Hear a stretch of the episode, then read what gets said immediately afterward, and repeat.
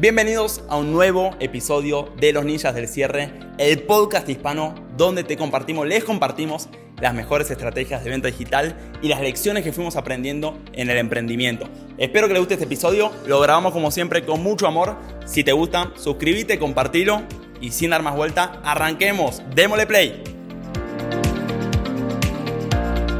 Número 5, reclutamiento, súper importante. Entonces para mí, si hoy yo tengo cinco entrevistas con diferentes candidatos para tomarlos y sumarlos al equipo, y de esos cinco candidatos sumo uno o no sumo ninguno, igualmente considero que mi día fue productivo. ¿Por qué? Porque una persona, realmente un jugador A o incluso un jugador B más, o un B también, te digo, depende de la, altura en la cual estés en tu emprendimiento, le puede aportar muchísimo a tu emprendimiento. Entonces, justamente, hacer el trabajo de reclutar, por el momento lo sigo haciendo yo, o por ahí me ayuda alguien del equipo, pero gran parte lo hago yo. La mayoría de las entrevistas de reclutamiento este mes las tuve yo, pero tuve más de 15. Y estas entrevistas, buscando candidatos, siento que estoy haciendo buen uso de mi tiempo. Eventualmente por ahí me toque delegarlo, pero hoy, en la altura en la cual yo estoy, sí siento que reclutando personas y sumando una persona al equipo que realmente sea un buen jugador, estoy haciendo buen uso de mi tiempo. De hecho, acá les comparto un poquito algo que hicimos nosotros, que por ahí lo pueden replicar si les interesa, que es un pequeño funnel de reclutamiento. Antes yo mandaba una solicitud, una, una apertura de vacante, y la persona me escribía mi WhatsApp, imagínense.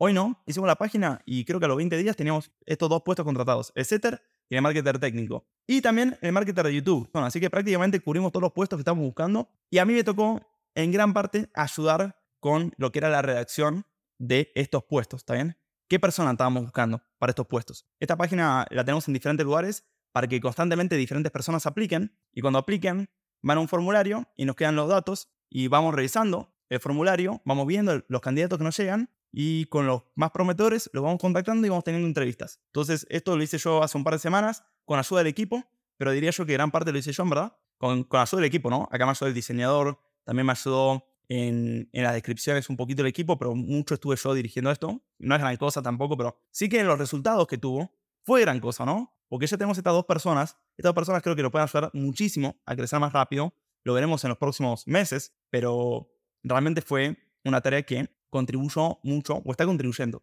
el tener un sistema de reclutamiento constante.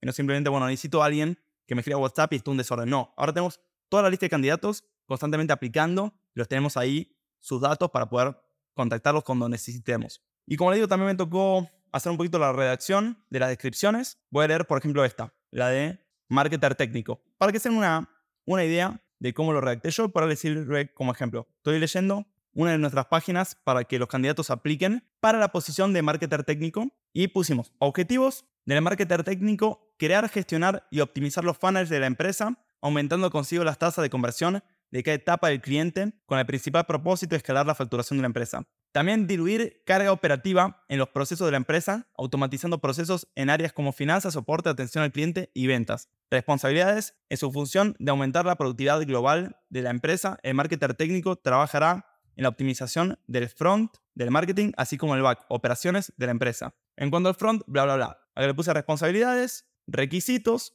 plataformas, manejo avanzado en plataformas como Multicampaign, ClickFunnels, Hotmart, Kajabi, Google Sheet, Zapier. Conocimientos básicos de programación web, etc. Beneficios. No contamos con horarios, sino con objetivos, capacitaciones avanzadas con el equipo, libertad de trabajo remoto, una oficina en Las Palmas, Medellín, Colombia, sueldo competitivo. ¿Bien? De hecho, eso no lo escribí yo, pero no importa. Y cuando alguien postula, va a un formulario que le hace diferentes preguntas para saber qué tan buen candidato son y después los entrevistamos. Esto para mí es algo que es, es muy chiquito, pero sí que te hace sentirte por lo menos que realmente estás tomándote en serio a la empresa. Tener por lo menos un lugar donde la gente pueda postularse y vos describas la apertura de tus vacantes. Todo que le estoy compartiendo actividad de alto apalancamiento. Número 5, reclutamiento. Ya sea entrevistando o ya sea contribuyendo a crear los sistemas para tener un reclutamiento más constante y más eficiente. Como crear una página donde describas los diferentes puestos. Fíjense que esta página tiene como estos personajes y le da como mucho un, más creatividad, ¿no? Porque es lo que a mí me gusta transmitir para la empresa. No solo, no solo es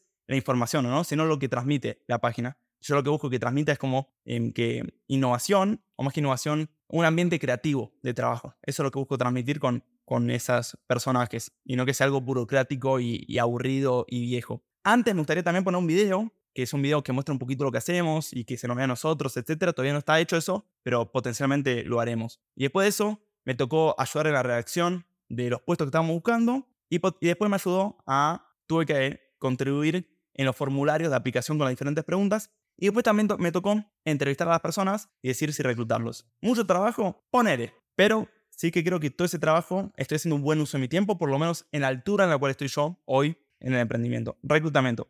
Número 6, actividad de alto apalancamiento. Número 6 es toma de decisiones, ¿ok?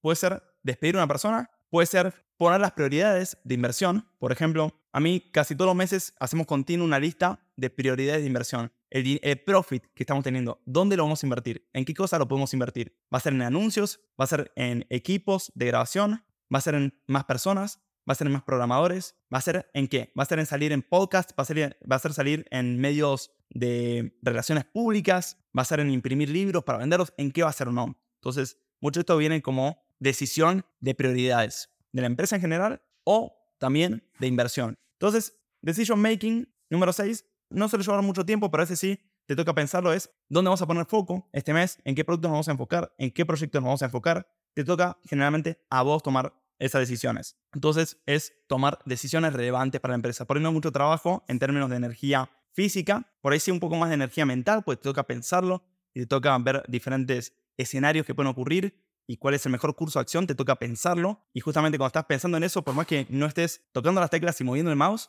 por ahí, no te sentís físicamente que estás haciendo mucho trabajo, laboro como tal, pero sí estás poniendo energía mental para definir cursos de acción para todo el, todo equipo que realmente van a ser cursos de acción potencialmente que van a generar muchos resultados. Entonces, actividad número 6 es tomar decisiones o poner energía mental en cuál va a ser el curso de acción que vamos a tomar los próximos meses. Número 7, fortalecimiento de cultura. Actividad de alto apalancamiento. Número 7, fortalecimiento de cultura. Entonces vos me decís, Teo, ¿cómo podría fortalecer la cultura? Bueno, yo de hecho tengo un documento que define un poco nuestra cultura. No sé si es público, ¿eh? Por ahí sí. Mm, creo que el link es este. Acá, ¿no? Tengo este documento que resume un poco nuestra cultura. No solo es hacer un documento con los valores o por ahí con los objetivos y la visión que tenemos. Yo de hecho también me ha tocado este documento convertirlo en una presentación que lo tengo por acá y que en su momento lo hice yo y por ahí en su momento no sentí que estaba aportando mucho a la empresa, pero hoy me, doy cuenta que sí, porque esto es lo que uso para justamente venderle a las personas que van a entrar al equipo la visión que tenemos para la empresa, lo que estamos desarrollando, lo que tenemos e incluso las mismas personas que están dentro, que estén alineadas y todas sepan para dónde vamos, que creo que es algo crítico, es definir para dónde vamos. No solo es esto, el otro día, aunque no lo crean, me tocó hacer unos stickers. Se lo pude haber pedido a mi diseñador, pero como era fin de semana, los hice yo. Y esos stickers, aunque no lo crean, stickers de WhatsApp, hablo yo, sentí que estaba haciendo buen uso de mi tiempo.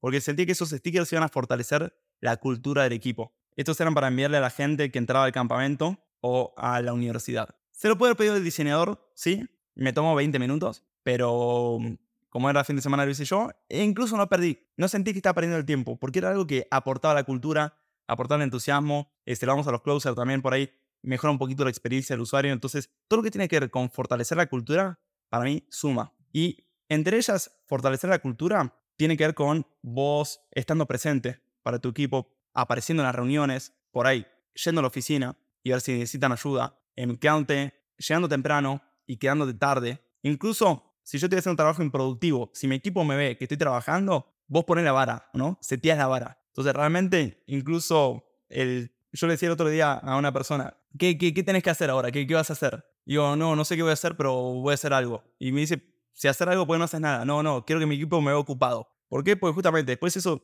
se transmite y estás, estás fortaleciendo la cultura mediante el ejemplo, ¿bien? En desarrollar punto de contacto, como placas. El otro día me tocó hacer un poquito la dirección de las placas que estamos haciendo para entregarle a los closers. No sé si las tendré en algún lado no para los alumnos, sino para los closers de nuestro equipo. Eh, le estamos haciendo placas muy lindas y yo dirigí mucho ahí como el diseño. También a mí me encanta diseñar y soy casi un diseñador gráfico, no, no oficialmente, pero, pero sí que sé diseñar, entonces sé que puedo contribuir a eso. Y si es algo que fortalece la cultura y ayuda a la cultura y genera ese branding alrededor del equipo, siento que realmente lo tiene que hacer muchas veces la cabeza de la empresa eso. No sé si lo puedes delegar a una agencia. Por ahí sí, pero si le pongo ahí mi impronta, siento que estoy realmente contribuyendo todavía están en proceso, ¿no? Todavía no están, no son los diseños definitivos estos. Pero bueno, los primeros diseños a mí no me gustaban nada. Le dije a Agus que es un excelente diseñador. Le dije a Agus, vayamos más por este lado, vayamos por este otro. Y lo fuimos retocando y realmente le fuimos encontrando la vuelta. Le falta un poquito, pero están, lindos. Estamos cerca.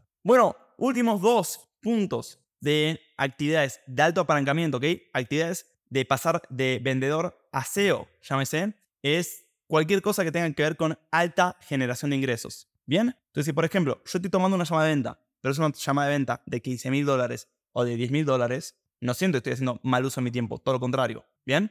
O si, por ejemplo, me toca ir a un evento, hace poco me invitaron a un evento acá de Hotmart en Medellín, que yo pensé que iba a ser una pérdida de tiempo, pero cuando fui estaban los más pro de, de Colombia, de Hotmart. Y claro, ahí saqué un montón de contactos y esos contactos después los podemos capitalizar muy fácilmente para nosotros. Entonces, obviamente, ese networking no sentí para nada que estoy perdiendo mi tiempo porque se traduce en alta generación de ingresos. Entonces, en la alta generación de ingresos yo lo dividí como en dos puntos. Uno es propiamente dicho cerrando ventas o generando networking o contactando, todo lo que tiene que ver con la tarea de un vendedor, pero en otro nivel, o generando activos de venta. Por ejemplo, Tino lo que está haciendo ahora, está grabando como llámese cursos internos, no son cursos, pero entiéndase, cursos internos para nuestros propios vendedores sobre cómo presentar el campamento a diferentes industrias. ¿Está bien? Él hizo tantas presentaciones que sabe diferentes tipos de presentación para alguien que está en bienes raíces, alguien que está en seguros, y él de revisar la llamada de los vendedores se dio cuenta de que presentaban mal, no, eran buenos como adaptándose a la industria. Y no creen que nuestros vendedores son novatos, o no, no, no creen que los que están acá,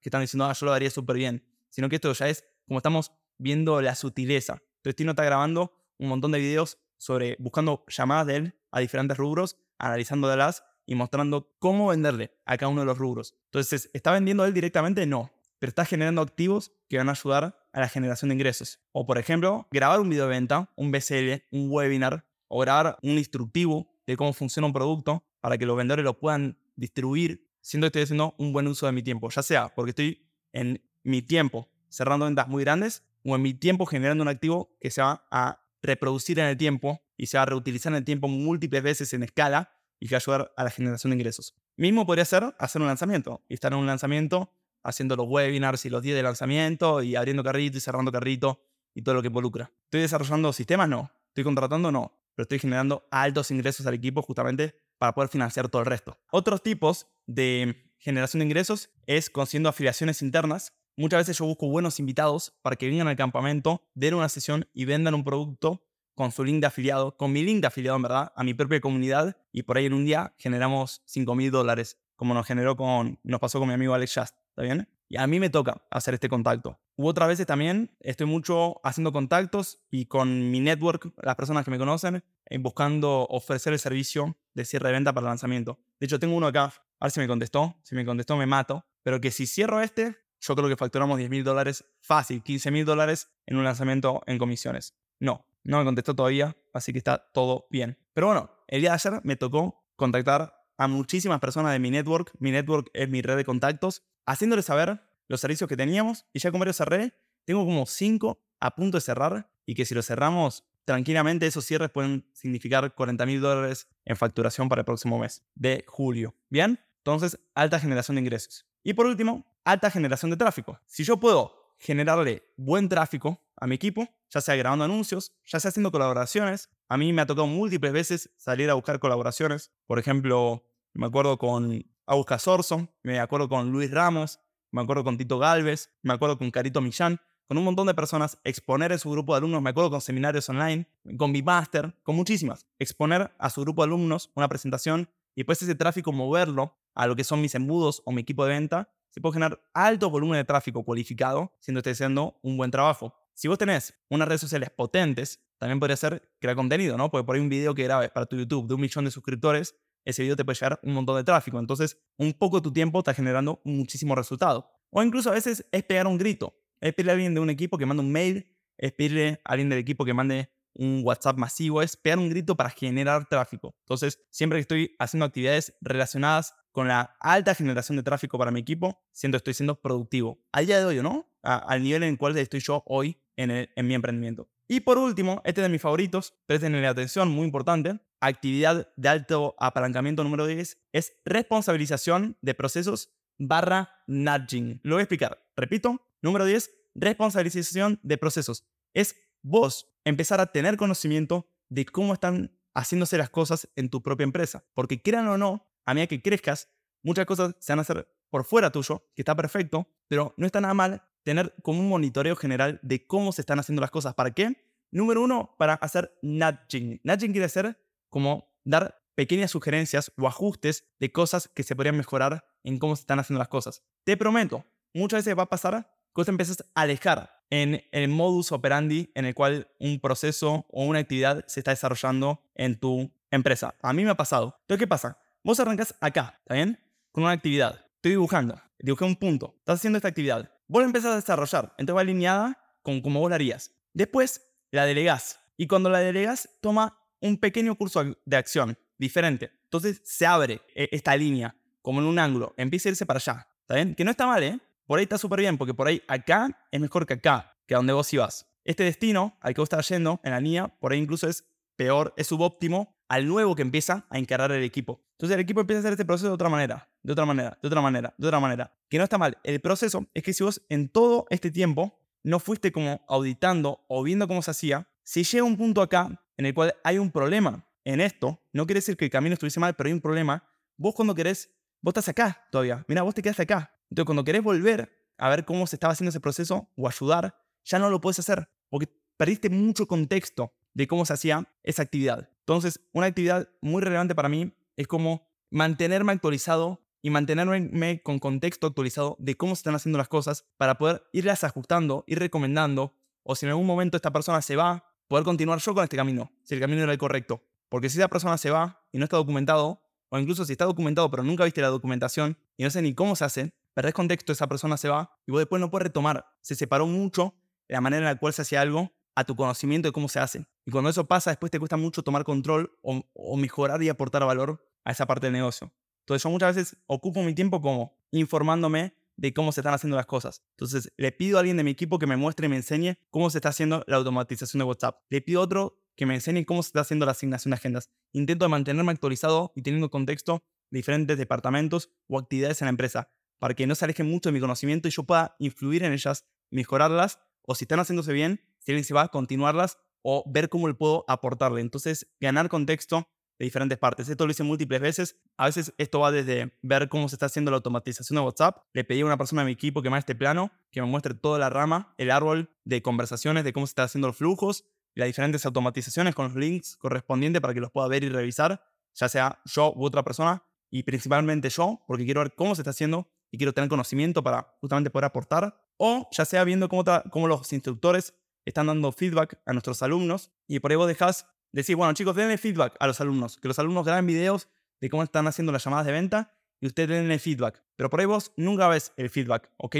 y el instructor dio 50 feedbacks. Y después cuando te pones a ver un par, te das cuenta que son desastrosos. ¿Qué hiciste? Empezaste a tomar responsabilidad de esa actividad muy tarde en el proceso. Dejaste pasar 50 feedbacks para dar, para revisarlo, para auditarlo. Y si estaba mal, dañaste mucho la entrega de tu servicio. ¿Por qué? Porque no tomaste responsabilidad antes, no quisiste invertir la energía de confrontar cómo se estaba haciendo esa actividad. Esto a veces es como la famosa, creo que es el ñandú, o no sé qué animal es, que cuando viene una, un predador mete la cabeza debajo de la tierra. A veces siento que, siento que hacemos eso en el emprendimiento. En vez de ver cómo se están haciendo las cosas para poder ajustarlas y mejorarlas, como sospechamos que por ahí no se están haciendo tan bien, preferimos hacer caso omiso, hasta de cuenta de que no, no lo estamos viendo y que nuestra mente no, no se preocupe. Cuando es mucho mejor justamente responsabilizarse y ver cómo se están haciendo para poder ajustarlo y mejorarlo. Entonces, chicos, estas son los 10 actividades de alto apalancamiento que yo encuentro en mi función y en mis roles y donde puedo poner mi tiempo para mover la aguja. ¿Cuáles son? Los repito una vez más. Número uno, documentación de procesos. Número dos, mapas de, delegación.